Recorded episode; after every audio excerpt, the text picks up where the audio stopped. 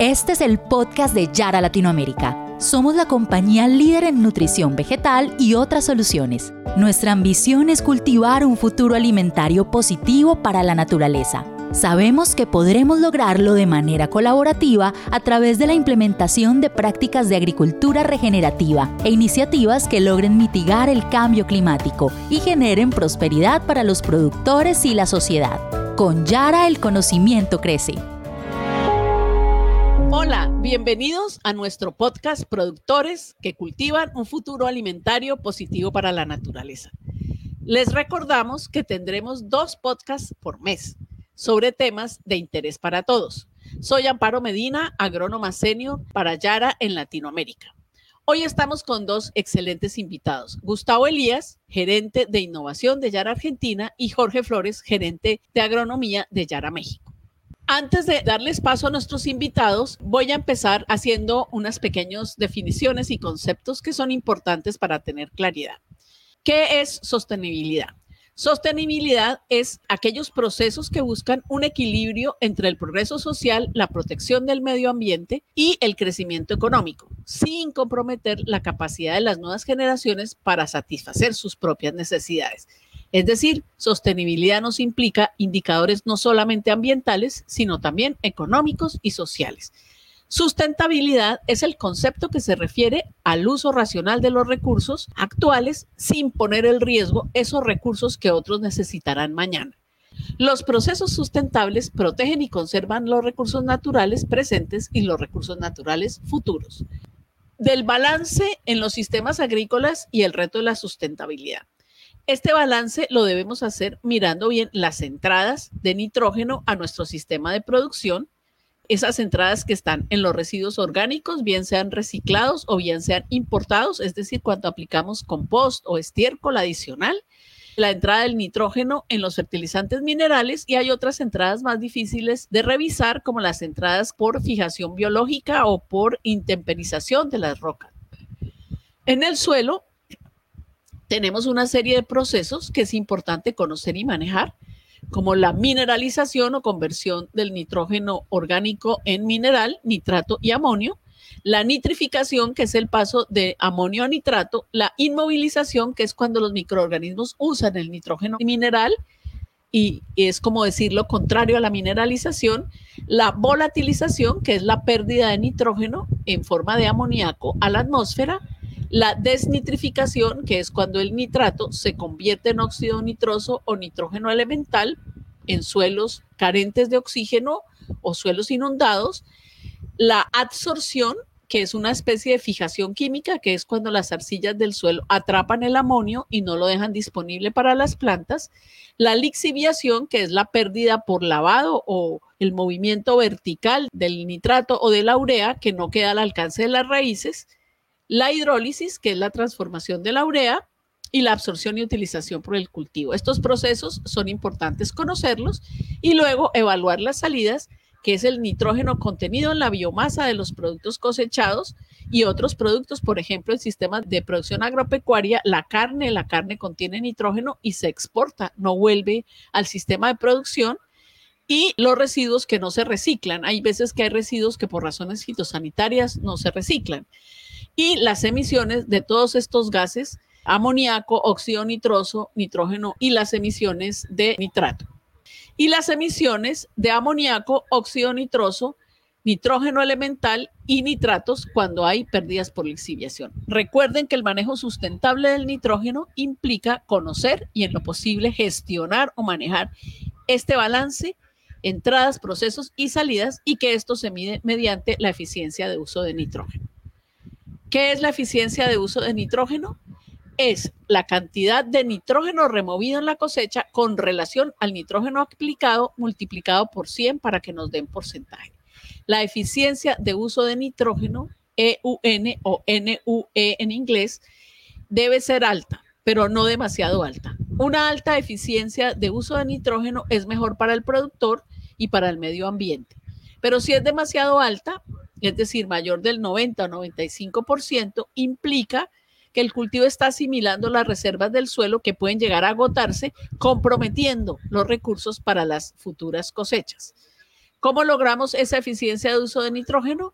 Aplicando los principios 4C, que se refieren a fuente correcta, es decir, utilizar el fertilizante correcto, el que produzca menos pérdidas de nitrógeno, el que sea más eficiente y que esté comprobadamente especificado que es más eficiente. Dosis correcta se refiere a la cantidad de nitrógeno que debemos aplicar y también no solo de nitrógeno, sino otros elementos porque el balance nutricional contribuye a la eficiencia de uso de nitrógeno.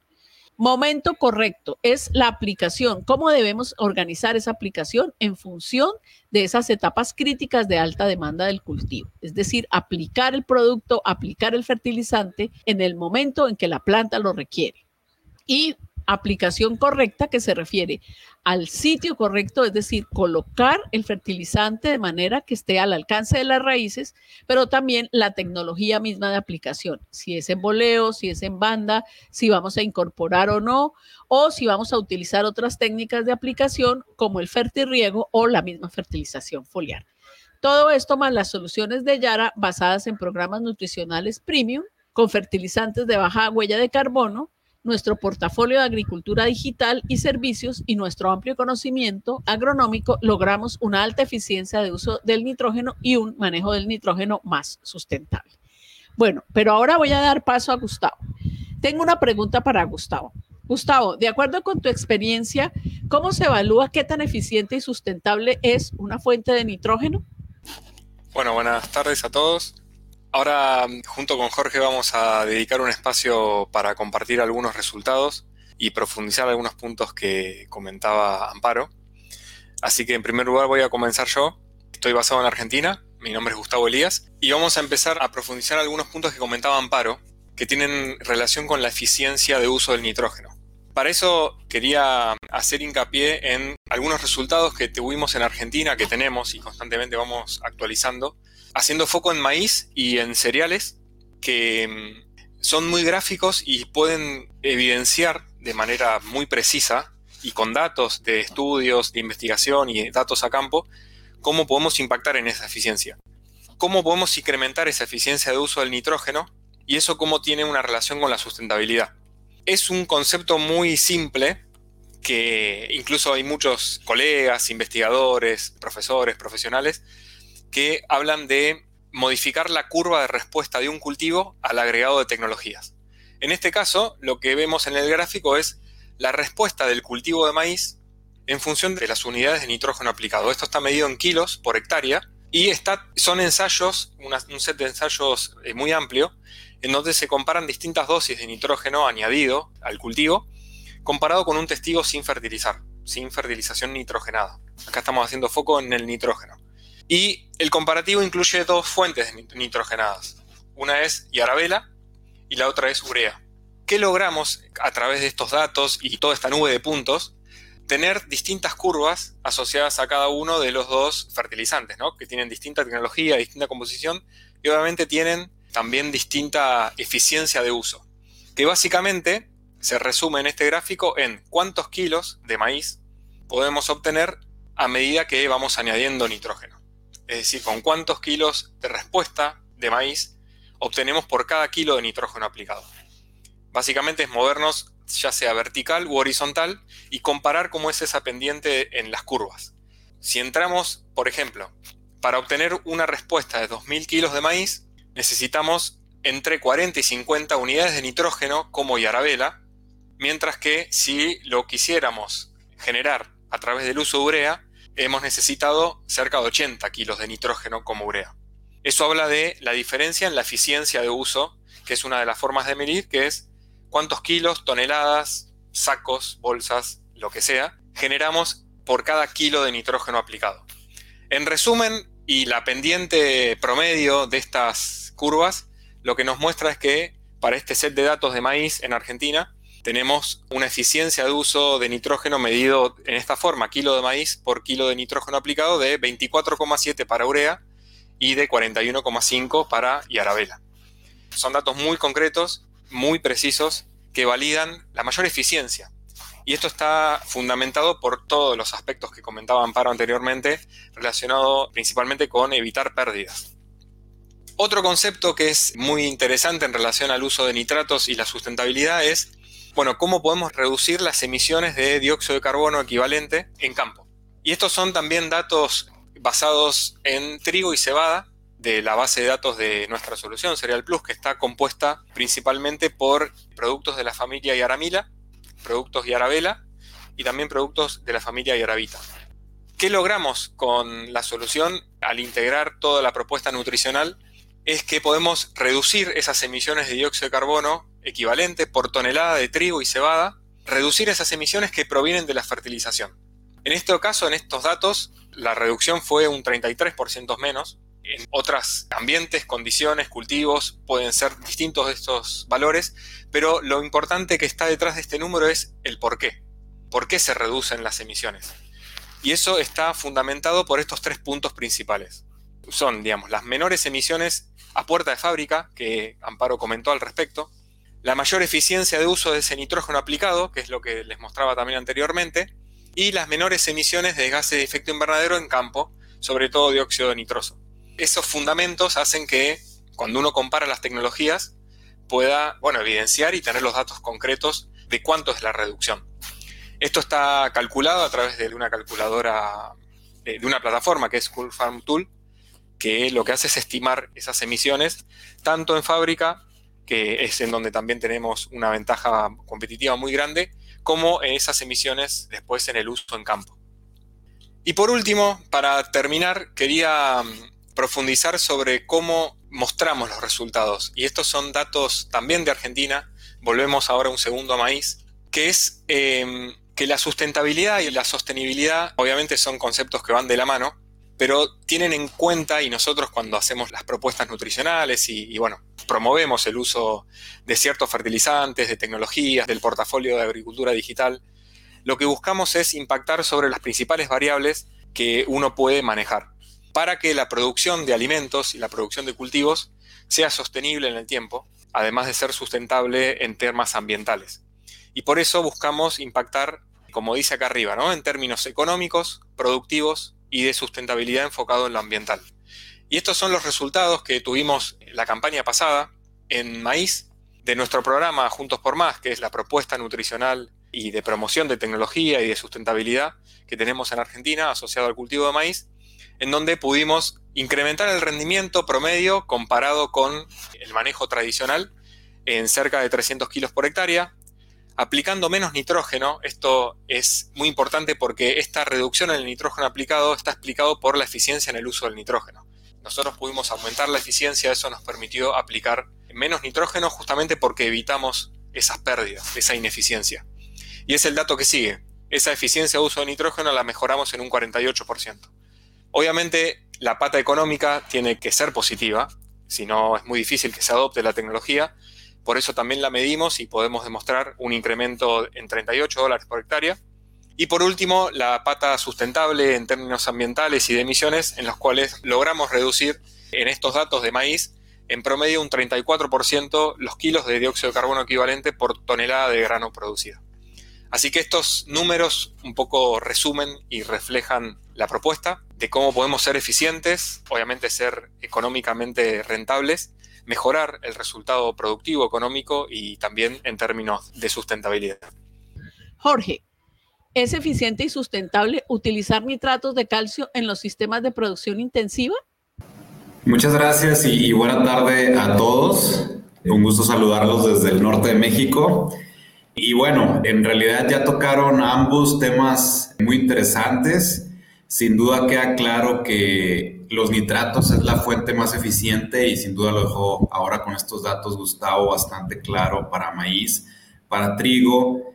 Y bueno, la realidad es que nuestras estimaciones también lo llevan a otros cultivos más con un enfoque hortícola, por ejemplo, frutales. Y yo quería hacer esta mención, Amparo, porque bueno, sin duda que el uso de nitratos, y en este caso si lo sumamos a calcio, estamos hablando de una sinergia muy interesante para los cultivos.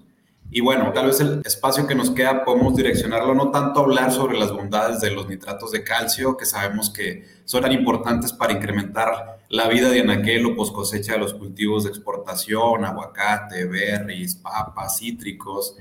También por otro lado sabemos que ayudan a mejorar la tolerancia a enfermedades, ¿no? Por ejemplo, el HLB, los cítricos, sabemos que aportando nitratos de calcio podemos mejorar la resistencia de las plantas a estas enfermedades. Y bueno, probablemente hay mucho que contarles en ese aspecto técnico. Yo quisiera enfocar a los beneficios también de utilizar, en este caso, nuestra línea de productos llamada Yaratera Calcinit para poder, evidentemente, mejorar la calidad de estos cultivos y tener estos efectos tan positivos en los cultivos que hemos mencionado, ¿no? Quería señalarles que seguro ustedes ubican a Yaratera calcinit, es nuestro nitrato de calcio soluble para aplicación en fertirriego y como saben es un producto icónico de la marca de Yara. Y que bueno, hoy por hoy estamos tratando de dar un poco más de contexto en términos de sostenibilidad, tú lo mencionabas, Amparo, y hay una razón básica, digamos, y es por el origen en el que se produce estos productos, ¿no? Básicamente quería resaltar con este gráfico un comparativo entre una fuente de nitrato de calcio de origen, por ejemplo, digamos en el este de China y producido en Yara, nuestras plantas de Postgrum, porque básicamente ahí está un poco de la ciencia detrás de esto, ¿no? Nuestro nitrato de calcio se produce mediante tecnologías muy cuidadas, es un coproducto de una producción de yaramilas que tenemos y básicamente a esto le sumamos la tecnología que está en las fábricas con unos pequeños aditamentos que llamamos catalizadores, que lo que hacen en fábrica es secuestrar el óxido nitroso del que tanto hablabas, que tiene ese poder contaminante hasta 300 veces más que el CO2. Y bueno, nosotros desde ahí, desde el origen en planta, estamos reduciendo hasta cuatro veces las eh, equivalentes de CO2 por tonelada de producto. Y básicamente eso, cuando lo podemos traducir en una aplicación en campo, comparando básicamente nuestro nitrato de calcio y aratera calcinit contra otra fuente de nitratos de calcio, podemos tener hasta una reducción de un 31%, esto visto para tomate eh, fresco, eh, tomate rojo en campo abierto, y bueno, son, digamos, la tecnología sumada, aplicada en el campo, y un poco aquí estamos ya resumiendo lo que hablamos. La reducción de huella de carbono en, en fábrica, el uso eficiente del nitrógeno, mejorando calidad, por supuesto, de producción acá, y la eficiencia de aplicación en campo. Esto sumado, por supuesto, a las tecnologías de aplicación, a las herramientas digitales, a un portafolio visto como una solución nutricional que está embebida, como lo pueden ver acá en pantalla, con las familias Yaramila, NPKs, Yararregas, que complementan nuestro portafolio de macros y microelementos, y por supuesto la familia Yaratera. Básicamente esto nosotros lo podemos hacer constatar para todos ustedes. Yara tiene la manera de dar, de maneras de, certificación, y esto lo hace un externo, no es una, digamos, un documento expedido por Yara, pero de alguna manera nosotros estamos tratando de ser muy transparentes para el mercado, diciendo lo que contiene en términos de equivalentes de óxido nitroso o de CO2 por producto para que de alguna manera el mercado lo tenga claro. Y en ese sentido, bueno, hablando un poco de estas, digamos, información que tiene Yara para ustedes, también quería tocar el punto de la calidad. Nosotros estamos lanzando una campaña que, que se llama Porque el origen se importa, que seguro han visto en redes sociales y además de la importancia que tiene en la productividad de los cultivos, además de reducir cuatro veces la huella de carbono, hablando particularmente de nitratos de calcio, también tenemos que hacer énfasis en la calidad de los productos, porque nuestra información nos dice que existen diversos orígenes con diversas calidades y nosotros nos dedicamos un poco a hacer un muestreo de manera internacional, donde encontramos, por ejemplo, que el 40% de las muestras, estamos hablando aquí de un análisis de 25 muestras, esto se hizo en 2016, 40% de estas muestras, es decir, casi 13 muestras, 12 muestras, tenían niveles o una variación con lo que estaban reportando en torno a nutrientes, en este caso nitrógeno y calcio.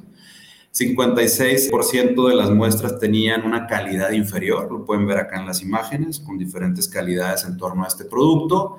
Y algo bien importante para todos los, digamos, foros de Latinoamérica que exportamos cultivos, el 24% de estas muestras contenían niveles de metales pesados sobre el umbral, digamos, permitido por la Unión Europea y, los estándares de calidad en Estados Unidos. Así que bueno, esto pasa en el mercado, es importante que lo volteemos a ver porque estamos englobando aquí, digamos, todos los pilares que para hoy forman parte de nuestra misión como compañía. Y recordarles, por supuesto, que con Yaratera Calcini tienen un producto de gran calidad que reduce la huella incrementa la productividad y calidad de sus cultivos. Básicamente yo cierro con esto poco de lo que estamos haciendo en el mercado y diferentes campañas que seguramente van a estar viendo en redes sociales. Muchísimas gracias, Amparo. Muchas gracias a ti, Jorge. Muchas gracias a todos. Muchas gracias a Gustavo y a Jorge. Los invitamos a todos a tener en cuenta este conocimiento compartido y esperamos que sus decisiones permitan cultivar un futuro alimentario positivo para la naturaleza. Nos despedimos de todos. Muchas, muchas gracias por aceptar nuestra invitación a escuchar este podcast y a compartir para cultivar un futuro alimentario positivo para la naturaleza. Hasta la próxima. Acabas de escuchar el podcast de Yara Latinoamérica. Para más información sobre nosotros, sigue nuestra cuenta en Facebook, Instagram, LinkedIn y Twitter. ¿Sabías que nuestro planeta tiene pulsación propia? En Yara vemos este misterioso hecho científico como un símbolo de nuestra ambición. Te invitamos a generar tu compromiso con el planeta. Suma tu pulso